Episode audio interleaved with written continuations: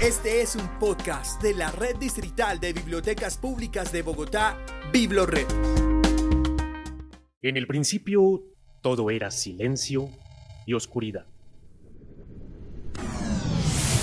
Big Bang Lector. Bienvenidos al podcast de la Escuela de Lectores de la Red de Bibliotecas Públicas de Bogotá, BibloRed. Big Bang Lector. ¿Qué fue primero? ¿El lector o la lectura? Hola a todos y a todas quienes escuchan el Big Bang Lector, el podcast de la Escuela de Lectores de Bibliored. Les habla Diana Guzmán, líder de la Escuela de Lectores.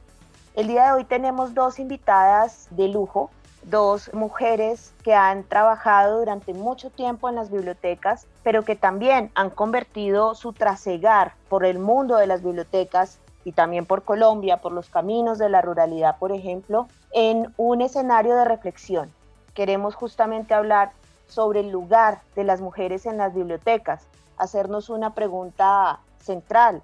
¿Son seguras las bibliotecas para las mujeres o tal vez no? Y además, si no lo son, ¿qué podemos hacer para que lo sean? Estas dos invitadas especiales que tenemos el día de hoy son Paula Caste. Paula se describe como viajera, observadora, curiosa de las formas de vida más allá del antropocentrismo, lectora y escritora, defensora de la escucha y de la palabra. Ha trabajado en la última década con bibliotecas rurales y urbanas como promotora de lectura, escritura y oralidad. Sara Ríos es promotora de lectura, escritura y oralidad y piensa que la narración sobre los cuerpos de las mujeres nos impide imaginarnos. La escritura nos permite redefinirnos y nombrarnos desde donde queremos. Chicas, muchas gracias por acompañarnos a aceptar nuestra invitación. Buen día, ¿cómo están? Bueno, pues para nosotros desde la Escuela de Lectores es un gusto tenerlas porque además sabemos que han dado pasos hace mucho tiempo por todo el país, por bibliotecas de varias regiones y justamente también sabemos de su interés alrededor del lugar de las mujeres en estos espacios bibliotecarios y por ahí quisiera comenzar en todo ese caminar que ustedes han hecho a lo largo de su vida, de su vida en las bibliotecas, ¿cómo pueden de alguna manera definir el lugar de las mujeres en estos escenarios bibliotecarios? Muchísimas gracias por esta invitación, por este espacio. Sara y yo también hemos pasado por BibloRed, así que es parte de nuestra escuela y de nuestro camino. Mucho agradecimiento ahí. Y mm, pues el tema de las mujeres ha sido un tema que creemos no se ha discutido a profundidad, ¿no? En este momento eh, en todo el mundo se están creando nuevas oleadas de inconformidad que me parecen muy interesantes.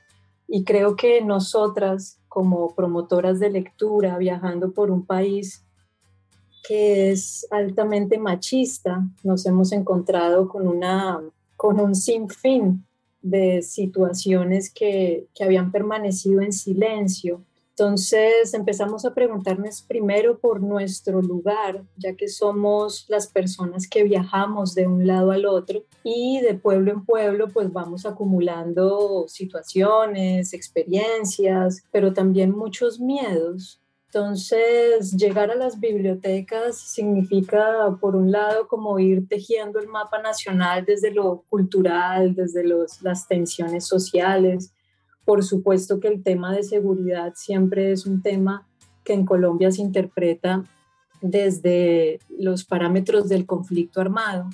Y la primera pregunta que nos hicimos Sara y yo fue, bueno, ¿y nosotras como mujeres qué? La seguridad entendida como un tema de mujeres adultas, profesionales, que por su labor viajan de un lado al otro qué es la seguridad para nosotras. Y ese fue como el punto de inicio para motivarnos a dialogar con otras compañeras. Ahí se suma una compañera más a, esta conversación inicial sobre, bueno, ¿qué hacemos? Si este tema nunca se ha tocado, ¿cómo lo tocamos y con qué fin lo vamos a tocar?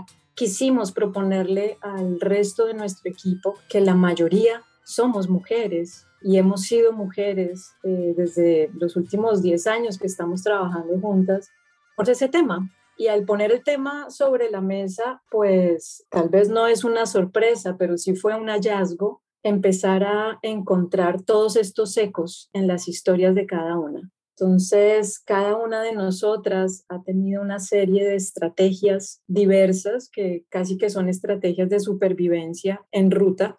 Llegar a una biblioteca para una mujer viajando sola en Colombia, repito, una mujer adulta, profesional, es una odisea y es una odisea emocional.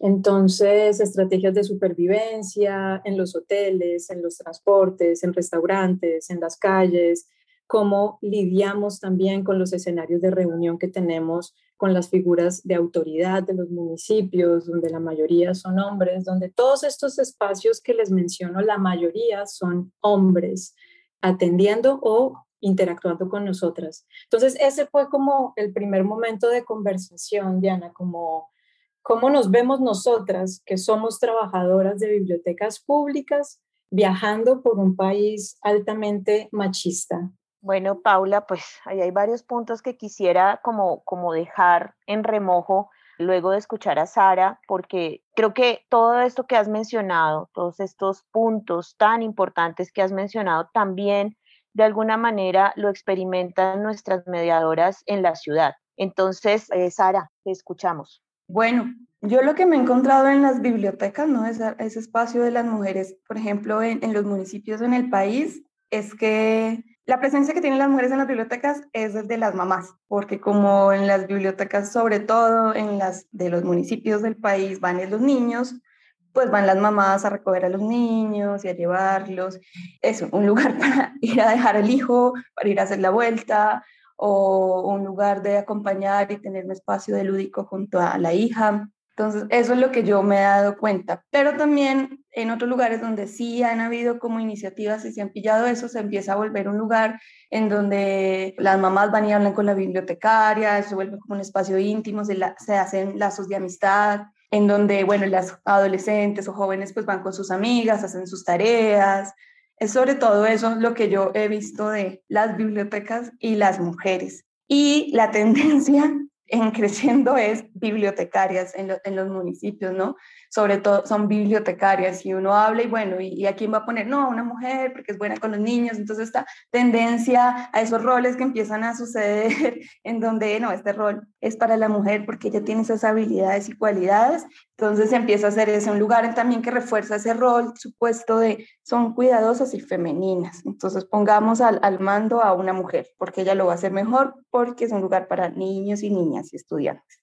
Sí, Sara, justamente en días pasados estuvimos en la entrega de los resultados de un informe, de una investigación que hizo el Ministerio de Cultura sobre el lugar de las mujeres en el mundo cultural y el único escenario donde la mayoría somos mujeres es el de las bibliotecas. Y creo que esa, digamos, figuración a mí me, resuena importante, obviamente, pero también me resuena como una inclusión que tiene que ver con lo que acaba de mencionar Sara, que es el lugar de, la, de lo maternal, del cuidado, ¿no? Así que ese hallazgo que ustedes hacen y que nos están expresando el día de hoy es absolutamente importante, porque de todas maneras la mujer como cuidadora, pues que todas sabemos es el ejercicio, digamos, que se nos ha conferido socialmente, también pierde notabilidad y pierde participación real de las mujeres en las bibliotecas. Ustedes desde su experiencia y desde los procesos que han llevado a cabo, ¿qué han pensado, qué han construido para que esa participación realmente sea dinámica y no se limite a la idea del cuidado, que es importante, pero que no es nuestra única función en la vida? A, mí personalmente me choca esta idea de lo maternal, porque además las pone a ella en eso, en un lugar como no, solo voy a cuidar a los niños, cuidar los libros, cuidan todo, ¿no? Los libros y los niños y es como, no, las tres sabemos, ¿no? La biblioteca termina siendo un lugar importante en donde si ellas lo reconocen, terminan siendo unas líderes y gestoras culturales, líderes sociales y gestoras culturales. Entonces ahí, pues ya que en esta opción de, de ay, demos el espacio a las mujeres, toca también apropiárselo, pero sí requiere también un, un, discurso y un autorreconocimiento de no es solo que estoy acá para cuidar, ¿no? Es, puedo dinamizar un montón de cosas, sobre todo pues en, las regiones del país, puedo propiciar un montón de espacios culturales que sabemos que en los municipios casi no hay, o puedo liderar un montón de proyectos. Entonces, es bueno, ya que estamos acá y nos pusieron porque supuestamente vamos a cuidar, es como, bueno, también, sí, hay un cuidado por el otro, pero también puedo liderar y proponer cosas. Y creo que es, en mi idea personal me encantaría que empiecen a reconocer así. Hay mujeres que sí son así, que son, ya antes uno es como, voy espera, no te cargues tanto, pero que se van como una marea arrasando todo y se meten en todo y van liderando y hacen unos procesos súper lindos, pero hay otras que tocan, medio sacudirlas como, mira, es que estás en un lugar donde puedes movilizar y puedes hacer muchas cosas desde lo social, desde lo cultural, desde las infancias. Entonces, date cuenta, esto es como, amiga, date cuenta que aquí también que estás en un lugar de poder en el que puedes movilizar muchas cosas desde lo cultural, desde lo social, desde lo familiar. Paula, ¿tú qué piensas de, de lo que nos acaba de mencionar Sara? Sí, yo creo que ahí estamos en una pedagogía muy fuerte y casi que hemos venido aprendiendo nosotras también junto a las bibliotecarias que acompañamos. La biblioteca del pueblo es una cosa muy distinta a la biblioteca de ciudad, por supuesto. La Biblioteca del Pueblo representa una cantidad de cosas desde lo cultural que está completamente impregnada de, también del sentir de ese pueblo, es decir, está impregnada de su historia, de sus imposibilidades, de sus dificultades administrativas, de su inestabilidad también laboral. Es un escenario complejo donde, donde lo que se logra se logra con, mucho esfuerzo. Entonces sí, cuando hay figuras dinámicas al frente eh, es, maravilloso porque la creatividad de las mujeres al frente de una biblioteca puede ser una, una cosa muy, muy admirable, pero también es cierto que nos ha costado mucho comprender la biblioteca pública en los pueblos como un espacio adulto, como un espacio de la discusión social, un espacio de, la reflexión también y transformación social. Entonces, veíamos que justamente al estar las bibliotecas, sobre todo en manos de mujeres, pues los temas relacionados a la situación de la mujer pueden ser temas que a todas nos tocan, que a todas nos preocupan. Y así como nuestras compañeras de equipo empezaron a dialogar con nosotras cuando les planteamos este tema de cómo es viajar. Cuando llegamos a las bibliotecas y empezamos a plantear el tema de cómo es la situación de las mujeres acá, creo que siempre se va a lograr un espacio de diálogo. Ahora la cuestión es transformar ese espacio de diálogo en unos, en unos procesos un poco más sostenidos en el tiempo, donde los grupos de mujeres empiecen a acercarse y a tomarse la biblioteca pública como un escenario para ellas, un escenario de la información, de la pregunta, de la duda. No somos seres terminados, somos seres en constante cuestionamiento y la sociedad es una cosa viva que tenemos que seguir moviéndonos dentro de ella y dinamizándonos con otros. Entonces, es por ahí que, creo yo que, el tema de mujeres empieza a volverse como una gran ventana, una gran puerta hacia otra forma de biblioteca. Sí, yo creo que ustedes han tocado puntos supremamente neurálgicos. Nosotros hicimos una serie de biografías lectoras en donde las mujeres que participaron siempre veían a la biblioteca como un escenario para llevar a sus hijos, pero también reclamaban un espacio para hablar, por ejemplo, de nuevas formas de la maternidad o de la no maternidad, de mm. diálogos también sobre, digamos, ellas ser sujetos violentados o sujetos transgredidos.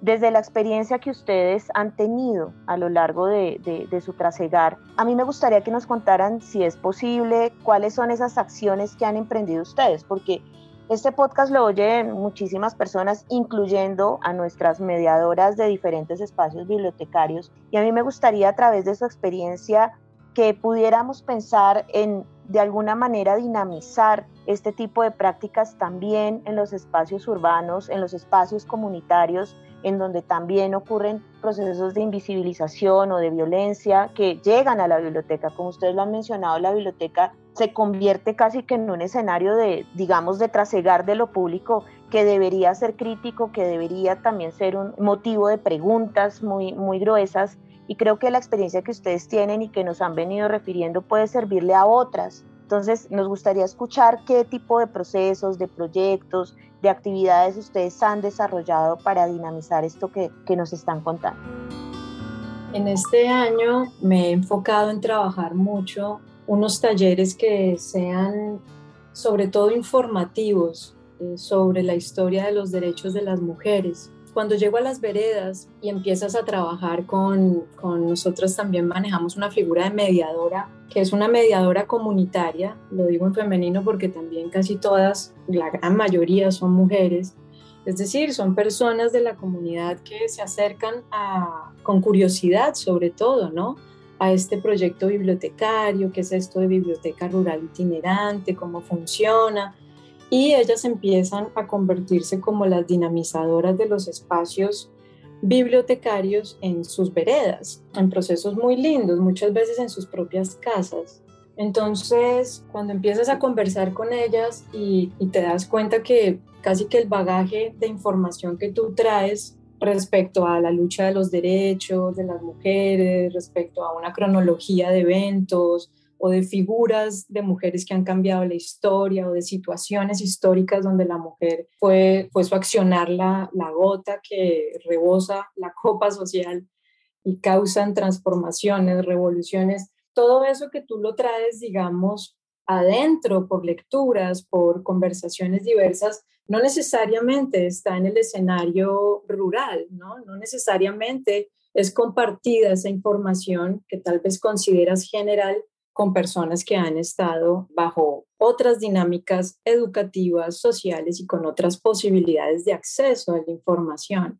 Reivindicar la biblioteca como un escenario de la información, eso toma muchos matices cuando estás en la ruralidad también.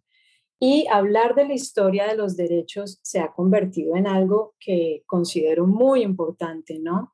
No asumamos nada, no asumamos que las mujeres saben que en un momento nosotras no podíamos votar, que en otro momento no podíamos ir a la universidad, que el colegio también era un espacio más bien vetado para las mujeres, en fin, solo hilando toda esta historia también puedes comprender la, lucha reciente sobre los derechos reproductivos de las mujeres, ¿no? Que no sea una información que cae en el vacío, sino que sea una información que se enlaza a todos estos procesos sociales y hacer conciencia que las mujeres han estado en una lucha por sus derechos desde hace muchísimo tiempo, ¿no? Y que la lucha sigue en esa medida creo que hay, que hay que hacer esos talleres informativos, esos talleres de carácter más, de contémonos lo que ha pasado con nosotras históricamente hablando para entender un poco mejor el hoy.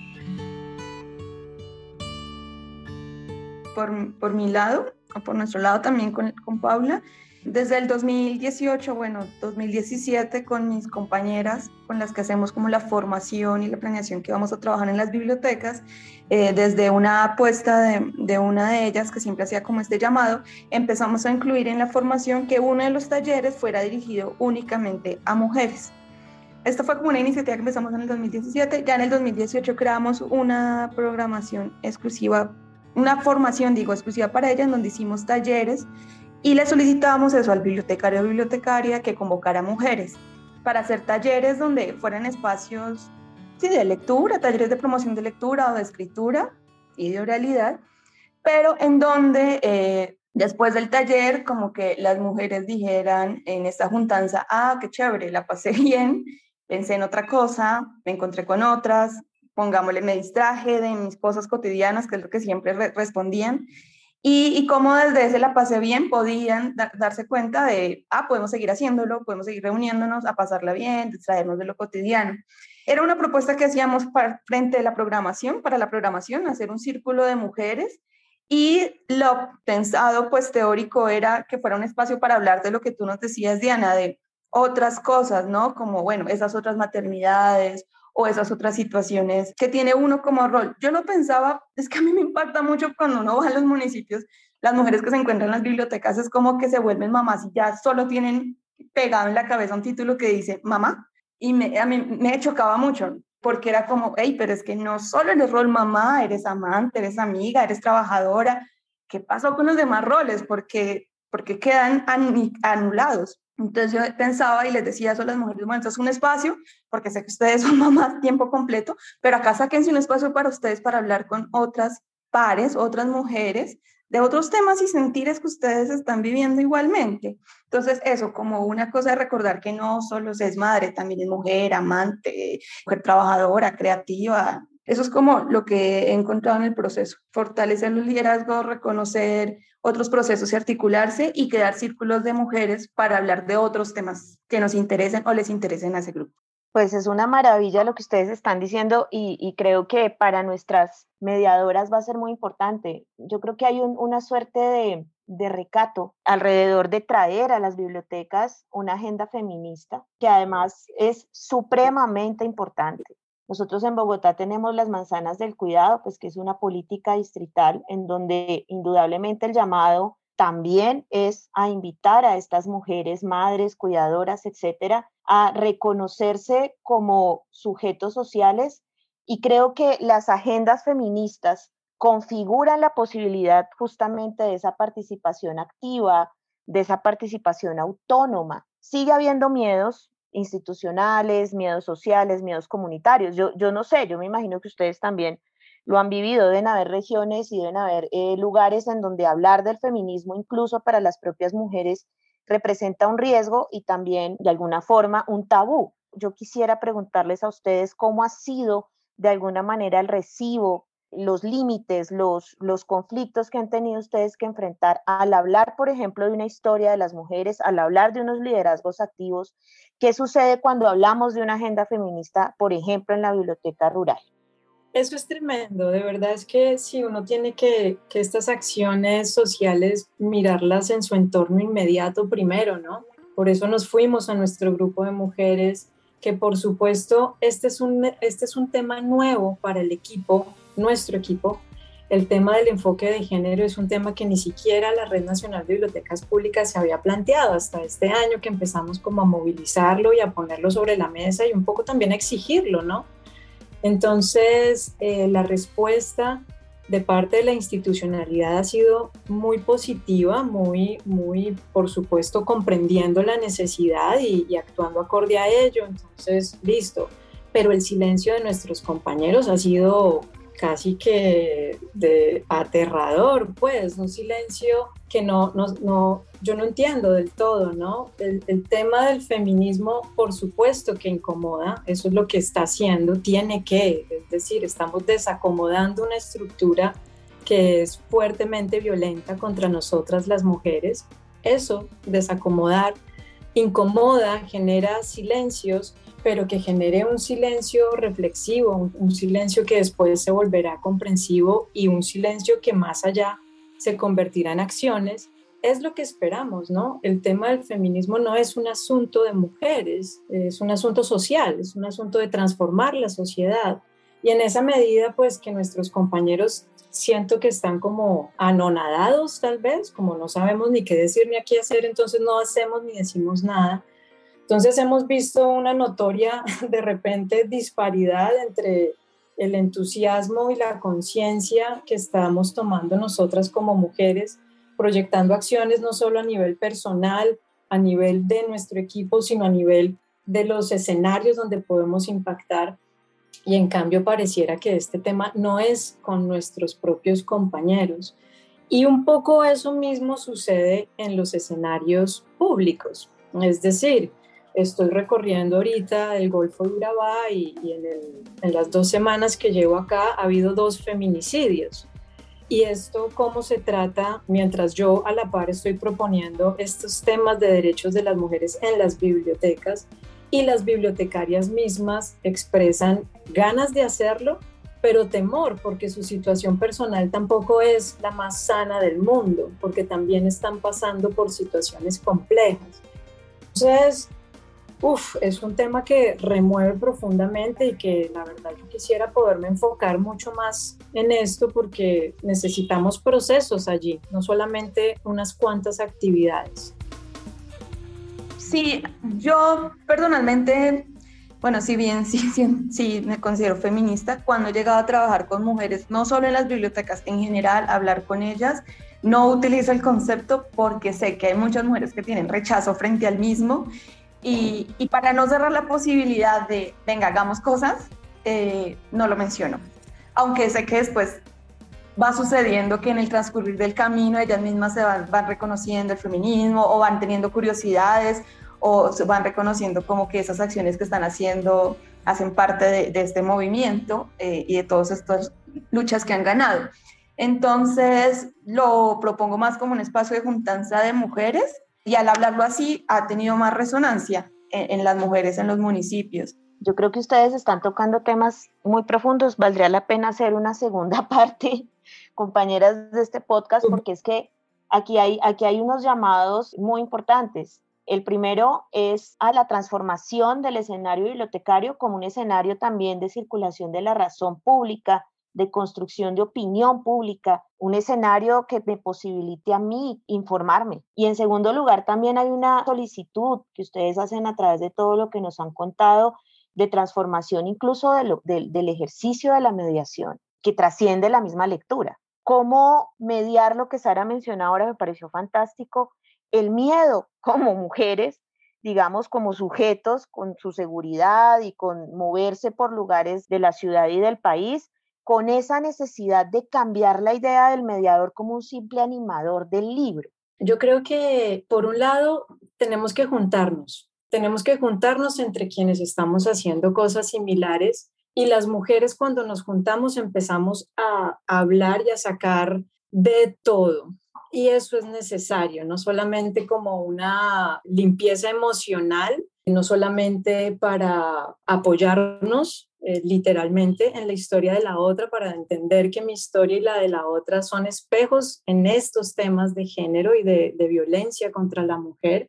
Y ya en el escenario bibliotecario o en el escenario de la mediación como tal, sí creo que nuestro, nuestro objetivo sí es más allá de la lectura, ¿no? La lectura, digamos, es, es, un, es un camino, la lectura es una posibilidad, la lectura es un, una manera, pero lo que estamos buscando sobre todo es como la vinculación desde lo humano y el encuentro desde lo humano. Yo creo que sí, mucha lectura del territorio para ver de ahí, desde ahí cómo podemos ir proponiendo otras acciones. Eso, como mucho lenguaje, mucha lectura del territorio como, bueno, ¿qué puedo hacer acá desde lo que ya hay para que desde ahí que se proponga una transformación?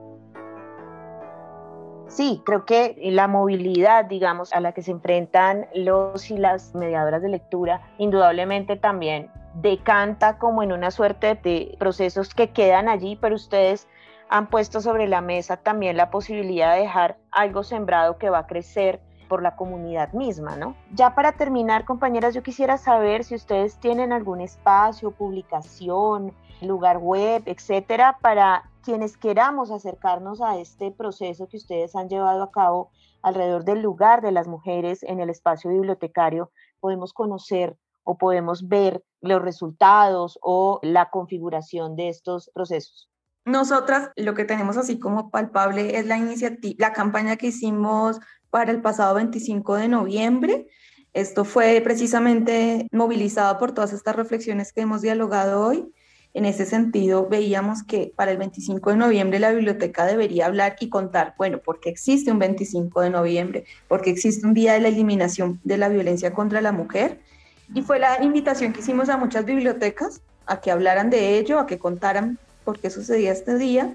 Y también creamos algunos productos como un fanzine y un afiche, precisamente donde hablábamos de, de la campaña que es como hay algo de lo que tenemos que hablar y la biblioteca es el lugar y el silencio para nosotras ya no es una opción. Y esta información la pueden encontrar en una plataforma que nos aliamos, en esto que hablamos de las, de las alianzas, que se llama Biblioteca y Ruralidad. La página la encuentran como bibliotecarural.com. Ahí está la información donde pueden descargar el fanzine, el afiche, bueno, pues para nosotros desde BiblioRed creo que este es un tema muy, muy importante y también evidentemente para los compañeros y compañeras de las bibliotecas comunitarias, universitarias, escolares. Sería muy interesante unir fuerzas. Creo que, no sé, a veces yo siento que el mundo de la lectura, el mundo, digamos, de la gestión cultural de la lectura está muy, muy disperso, con muy pocos lazos de unión entre las instituciones y el llamado que ustedes hacen es fundamental. Así que les agradezco mucho, las felicito de verdad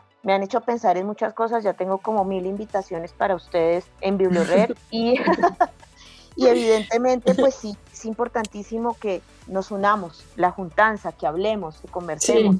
Muchísimas gracias, compañeras. No, muy chévere, Diana. Sí, felicitaciones por este espacio también, qué logro tan bonito y mil gracias por la invitación. Siempre encantadas de, de conversar un rato. Saludos a todos los escuchas. Sí, toca juntarnos. Muchas gracias por la invitación. No, a ustedes muchas gracias y a todos nuestros y nuestras escuchas. Muchísimas gracias por sumarse al Big Bang Lector, el podcast de la Escuela de Lectores. Les habló Diana Guzmán, líder de la escuela. Gracias, nos vemos pronto. Chao.